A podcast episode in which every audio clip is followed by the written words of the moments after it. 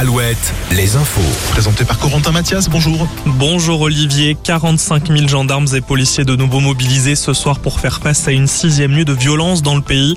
Dans une heure, Emmanuel Macron réunit plusieurs de ses ministres, la première ministre, le ministre de la Justice et celui de l'Intérieur. Une réunion pour faire le point après cinq nuits de violence et de tension. Demain, un rassemblement national prévu devant les mairies en hommage aux différents édiles ciblés par les émeutiers. Dans le Morbihan, ce matin, le corps d'un homme sans vie repêché à la mort plage euh, dans le, dans le port de Carnevel. Euh, âgé de 55 ans, il vivait sur son bateau. Une enquête est ouverte pour déterminer les circonstances de la mort de ce plaisancier. Les médecins de l'hôpital public appellent à faire grève demain et mardi. Une grève pour dénoncer le manque d'attractivité de la profession et demander une revalorisation des gardes de nuit et de week-end.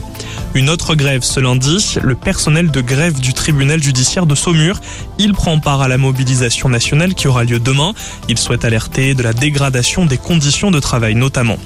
Sur le littoral, baignade fortement déconseillée à nouveau demain en Gironde et en Charente-Maritime.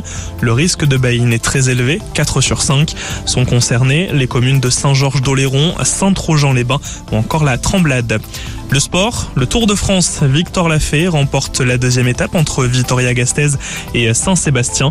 Victoire devant Wood van Aert et Tadej Pogacar. Son équipe Cofidis n'avait pas gagné depuis 2008. Il réagit à sa victoire au micro de France Télévisions. En fait, euh, quand j'ai fait mon effort, je réfléchissais même pas à gagner.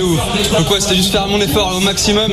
Je voyais la ligne, je regardais sur le compteur, les 500 mètres, 400 mètres. Et voilà, j'y ai cru jusqu'au bout et c'est un truc de fou. Être concrétisé aujourd'hui dès la deuxième étape, c'est un truc de malade. La prochaine étape demain, les coureurs partiront d'Amoré Bietex Tano direction Bayonne. À côté football, l'Euro Espoir, les quarts de finale, la France affronte l'Ukraine. À coup d'envoi à 21h en Roumanie, match à suivre sur W9. À très bonne soirée sur Alouette et très belle semaine à vous.